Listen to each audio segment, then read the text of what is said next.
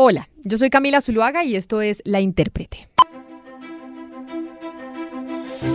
Hoy en La Intérprete vamos a hablar de uno de los periódicos más importantes de Colombia por su historia y por lo que ha pasado a través de sus páginas, el periódico El Espectador. Así que bienvenidos. Sebastián Nora, mi compañero de siempre en este podcast, eh, me acompaña para que hablemos del periódico El Espectador, porque el primero de julio la revista Semana en su portal digital publicó una noticia que estremeció al periodismo colombiano. Decía Semana, el espectador a punto de ser semanario, la baja circulación, la caída de la pauta y la pandemia tienen azotado a uno de los diarios más importantes del país. Y esa casa editorial no confirmó esa noticia de la revista Semana Sebastián, Sí salió a hablar en medios de comunicación Fidel Cano, su director, diciendo que esa era una posibilidad, pero que todavía no era una realidad. Pero aprovechemos esa, esa noticia, o por lo menos esa información que se publicó, no se sabe muy bien por qué, para hacer un repaso de lo que ha sido el espectador para nuestra democracia. ¿Qué tal Camila? Sí, eh, cuando leímos eso, pues nos agarramos la cabeza muchos. Pero además hubo otras versiones. Algunos piensan, por ejemplo, que el artículo fue una réplica de lo que hizo Semana hace poco, hablando de una gran supuesta crisis económica en Caracol Radio, todo para atacar a Julio Sánchez Cristo. En esta ocasión, pues los Gilinski tendrían como blanco a El Espectador. Ese, Camila, es un chisme, como se dice, de pasillos de sala redacción. Por ahora, El Espectador está de pie. Sí, pero aprovechemos esos chismes de pasillo de sala de redacción para en este episodio recoger algunos de los pedazos de la historia de ese diario longevo de la historia de nuestro país, de Colombia. Y le digo, Sebastián, hay que empezar en el momento de su fundación, porque nació el 22 de marzo de 1887 en Medellín, gracias a su fundador, Fidel Cano Gutiérrez, quien junto a su equipo editorial en su momento lo definió como un periódico político, literario, noticioso e industrial. Recordemos, Camila, el contexto histórico en el que el espectador aparece. El presidente entonces era Eliseo Payán Hurtado y unos meses atrás, recordará usted, pues acababa de ser sancionada la Constitución Conservadora de 1886. La regeneración inició su proyecto político con muy fuertes restricciones a la libertad de prensa. Por ejemplo, fíjese, el artículo 42 decía textualmente, habrá prensa libre en tiempos de paz, pero entonces muchos interpretaron, en tiempos de guerra no. Por su talante liberal, el periódico recibió desde el asedio de la Iglesia Católica, que era poderosísima en ese momento en el país, y tres meses después de su lanzamiento, pues el presidente Rafael Núñez decidió cerrar el periódico porque lo consideraba subversivo. Imagínese, subversivo. Y después Camila, en agosto de 1893, por orden del gobernador de Antioquia, Abraham García, pues el espectador es cerrado nuevamente. Esta vez detuvieron a Fidel Cano, duró un año en la cárcel. Y en marzo de 1896 el espectador vuelve a enfrentar dos nuevas clausuras, una en junio de ese año y otra en octubre de 1899, cuando tuvo que silenciar sus máquinas de escribir por la guerra de los mil días.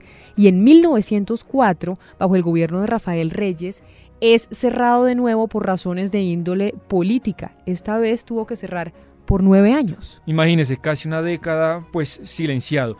Y ya Camila pasaron varias décadas y en 1956 pues tuvo el espectador que lidiar con la furia de la dictadura del general Gustavo Rojas Pinilla tuvo el periódico una posición decididamente crítica contra el presidente, lo cual le costó multas millonarias impuestas por el gobierno y una suspensión en febrero de 1956. Después, Sebastián, siguiendo con la historia del espectador en los años 80, la investigación por el manejo de las acciones del Grupo Gran Colombiano trajo como consecuencia el retiro de la pauta publicitaria de ese grupo financiero que era muy importante y pues fue un golpe duro económico para el periódico.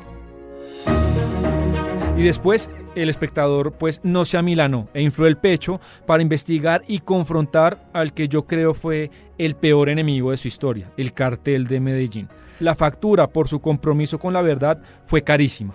El 17 de diciembre de 1986 su director Guillermo Cano fue asesinado por sicarios y después en 1989 Camila, pues como todos sabemos, un carro bomba explotó enfrente de la sede del periódico. Empresa periodística que distorsiona la noticia, que le inyecta ese veneno morboso y dañino y que ataca a las personas. En realidad no quería ser duro en mis expresiones con el periódico El Espectador, pero ustedes han visto los ataques y las calumnias que ha estado lanzando últimamente contra nuestros programas. Carlos Mario Correa, periodista que trabajó en El Espectador en la época del cartel de Medellín, nos cuenta cómo era trabajar en esas condiciones bajo la amenaza de la mafia.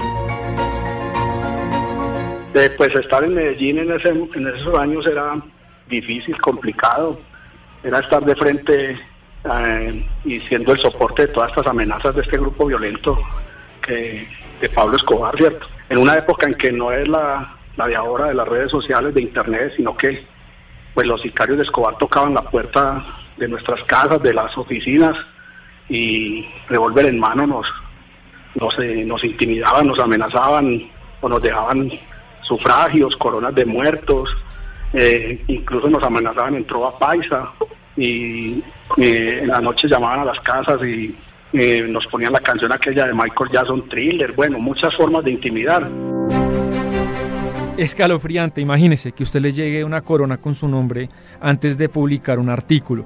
Y después de este repaso por una parte, Camila, de la historia del espectador, pues oigamos a quien es hoy su editor actual, Jorge Cardona, que además es una institución en el periodismo colombiano pues habla con emoción sobre todos los obstáculos que ha sufrido el periódico y sobre todo lo que se viene. Desde que se fundó, en el, cuando a finales del siglo XIX eh, la iglesia lo prohibió porque era un pecado leer el espectador, los gobiernos lo cerraron permanentemente, el director terminó 18 meses en la cárcel de, de Envigado, luego le tocó las luchas a la generación de Luis y de Gabriel Cano y pelearon frente a la violencia partidista y luego se defendió la libertad de expresión y incendiaron el periódico el 6 de septiembre de 1952 y luego em, se luchó en las épocas del Frente Nacional, vino la época del Gran Colombiano, vino la época del narcotráfico y nunca han podido con el espectador, el, el espectador seguirá siempre de pie y el espectador está salvaguardado porque ya hay una generación que lo defiende, nosotros ya estamos reemplazados, ahí hay una gente muy importante que ya viene en el camino, María José Medellín, Laura Dulce, Pablo Correa, Santiago de la Rota, Edwin Borges, pura gente joven que ya entendieron de qué está hecho el espectador.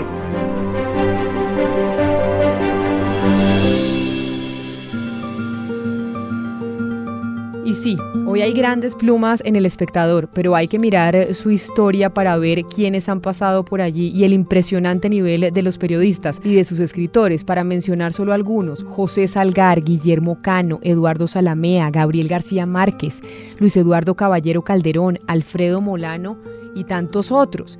En el suplemento cultural del espectador en 1947, ahí hay que recordar que fue cuando se publicó el primer cuento de Gabriel García Márquez, La Tercera Resignación. Sí, fue en ese año. Y otra cosa interesante, Camila, es que en varias épocas, pues el espectador ha sido pionero y promotor de la inclusión de las mujeres en este oficio. En la década de los 40 y los 50, por ejemplo, pues formó algunas de las primeras mujeres periodistas. Una de las voces femeninas más importantes del país hoy es María Jimena Duzán, quien es columnista, periodista, reportera. Hoy su casa es Semana. Pues María Jimena estuvo muy chiquita bajo la tutela de Guillermo Cano en El Espectador y así nos contó su historia. yo me crié en el espectador haciendo de todo. Yo empecé, yo entré con, eh, yo entré haciendo las dos cosas. Eh, que era una cosa medio absurda porque mi papá era muy amigo de Guillermo Cano eh, y trabajaba en el espectador. Él hacía, él formaba parte del comité editorial que tenía Guillermo Cano para hacer los editoriales con Guillermo Cano y yo me crié con la familia Cano desde muy, pequeña, porque mi papá y Guillermo Cano eran muy, muy cercanos. Cuando Guillermo Cano, eh, cuando mi papá muere, que muere muy joven, eh, por alguna razón, don Gabriel, a quien yo no conocía mucho, decide que yo, que no tengo nada que ver ahí, que acabo de venir de de estudiar afuera, en Oxford, que acaba de salir del colegio, y tenía de 16 años, debía suceder a mi papá en la columna y me parece un poco absurdo. Pero mire, yo una de las cosas que aprendí en El Espectador, a mí mi gran maestro fue Guillermo Cano. Yo no alcancé a don Gabriel, pero Guillermo Cano. Y Guillermo Cano me enseñó y creo que es lo gran, la, gran, digamos, la, la, gran riqueza que tiene la escuela del espectador y que y muchos de los que hemos pasado por ahí la tenemos, es que uno tiene que ser independiente de, los, de todos los poderes, de todos los poderes, económicos, políticos, los que sean. Y hoy Camila, pues en el 2020 con proyectos digitales como Las Igualadas y con una aproximación periodística, pues que yo creo que es consciente de las discusiones que hoy se tienen que dar, pues el espectador está marcando un camino en ese tema en el periodismo en Colombia. Oigamos, por ejemplo, a Jorge Cardona explicando cómo está conformada hoy la sala de redacción del periódico. El espectador tiene una particularidad que es impulsada por Fidel Cano y es que es creer en su cantera, creer en su gente.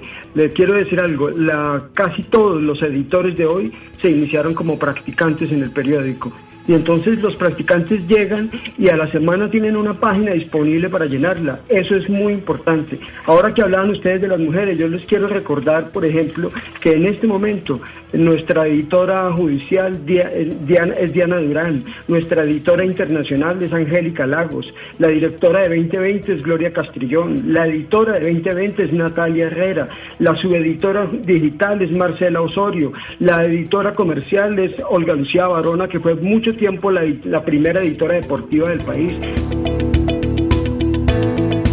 Y ya que hablamos de la nueva generación eh, del espectador y lo que está pasando hoy en esa sala de redacción, una figura reciente y muy interesante es la de Juan Carlos Rincón, que es el coordinador de la sección de opinión y es el creador de La Puya, Juan Carlos eh, confirma que esa tradición del periódico de creer y de darle espacio a la cantera, a la gente joven que llega sin experiencia y termina absorbiendo los valores del periódico, pues sigue más vigente que nunca. Escúchelo. Sí, lo fascinante del espectador es como tiene una redacción tan joven, eso está lleno de ideas. Y algo también fantástico de trabajar ahí es que uno propone una idea y la respuesta es listo, ¿cuándo empezamos? Que eso es lo fundamental para fomentar la creatividad y sobre todo para encontrar cómo llegar a las nuevas audiencias, que hace el hecho de abrirle la puerta a voces y a miradas que estaban antes silenciadas. Pues, por ejemplo, el periodismo que las igualdades vienen haciendo, que es un periodismo de denuncia riguroso, como decía María Jimena, porque es que los principios periodísticos están ahí, pero que además le introduce la visión de género que necesariamente incomoda. Eso genera cosas muy interesantes, porque hacia afuera, por supuesto, con los casos que se denuncian y que se, y que se cubren, pero también hacia adentro, porque lo que ha pasado con las igualadas, lo que ha pasado con más presencia femenina en la redacción del espectador, es que se abren conversaciones que antes no tenían, como, oye, ese comentario tuyo no, no, me, no me gusta, oye, ese titular no está teniendo en cuenta la mirada de género. Sí, Camila. Increíble como el espectador a gente que es joven ya le da pues un nivel de responsabilidad grande. Y él, Juan Carlos, como por ejemplo María Paulina Baena, pues son la cara del esfuerzo del espectador por renovarse y por pisar fuerte en el tema que es muy importante del periodismo digital, con cápsulas, con contenidos tipo YouTube, pues que han tenido mucho éxito. Pero más que un tema de innovación, pues es una obligación como dicen algunos periodistas, o nos transformamos o nos morimos. Fidel Cano, que después de la vieja guardia, es muy consciente de eso. Pero otra gran seña de identidad del periódico El Espectador ha sido siempre su independencia editorial, porque en su historia y en especial en momentos muy difíciles El Espectador siempre ha sido independiente. Y no es lo mismo ser independiente hoy que en los días, por ejemplo, del cartel de Medellín o en plena dictadura conservadora, pero nunca al espectador le tembló el pulso para escribir y decir lo que se tenía que decir. Desde siempre los directores le han dado alas a los periodistas para hurgar en el poder e investigar. Y hoy, en pleno 2020, sigue siendo igual. Sí, eso es cierto. Si hay algo que reconocerle al espectador es eso. Y hablando de eso, digamos Camila Alfredo Molano, el hijo del gran sociólogo Alfredo Molano, que durante muchos años fue reportero del espectador y nos cuenta pues cuál es el nivel de independencia que por ejemplo el director le da a los jóvenes periodistas. Y el periódico tiene una particularidad y lo escucha uno en todos, y es que es un lugar donde la gente puede ser, puede ser tranquila, puede ser legítima, puede ser como es. Es un lugar supremamente feliz supremamente generoso con quienes hemos trabajado ahí. Periódico, eh, también yo pienso que pues por la dirección que tiene, por Fidel, por Jorge, pues siempre le ha permitido a los periodistas realmente desarrollarse. Si uno contara hasta qué punto es independiente uno, pues tendría que, narrar esos errores también inocentes de periodistas que estamos arrancando y que cometemos errores por, la cantidad o por la amplitud que hay, la generosidad y la independencia, eh, que es casi que de ensueño.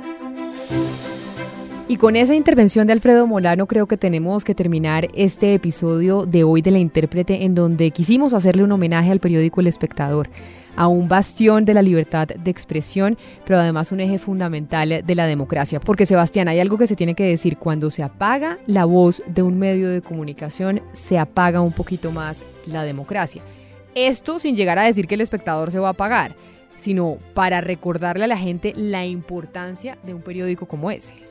Sí, por supuesto, si cierra cualquier medio, pues a uno le duele por algunos compañeros, pero si cierra el espectador, Camila, pues el golpe para el tema de la investigación, de ser críticos con el poder sería muy duro. Yo quería contarle, em, mi abuela, pues que ya falleció hace dos años, ella fue la segunda mujer eh, que trabajó, pues ella me lo contó en la redacción del espectador, tenía su escritorio al frente de Gabo y trabajaron juntos esos meses que Gabo estuvo en la redacción. ¿Y qué le contaba a su abuela de lo que era trabajar en el espectador en esa época? Pues que sí era muy extraño ser casi la única mujer, que era un mundo totalmente lleno de hombres y para ella pues fue algo muy novedoso porque además ella viene pues de un pueblo muy humilde de La Paz y llegar ahí con estos monstruos que hemos hablado con Salgar, con Gabo pues fue una manera tremenda de iniciar su carrera. Pero además así muestra el espectador como desde un principio le dio cabida a las mujeres, como lo mencionábamos hoy, en la intérprete, y lo sigue haciendo. De hecho, han apostado por iniciativas como las igualadas, que es hacer periodismo de género que no se había visto antes en Colombia, y ellos lo están haciendo desde las páginas del espectador. Bueno, pues larga vida al espectador. Larga vida al espectador. A ustedes gracias por escucharnos hoy en la intérprete. Ya saben que estamos en todas las plataformas digitales. Suscríbase en su favorita, ya sea Deezer, Apple, en eh, YouTube, nos puede también encontrar en bluradio.com.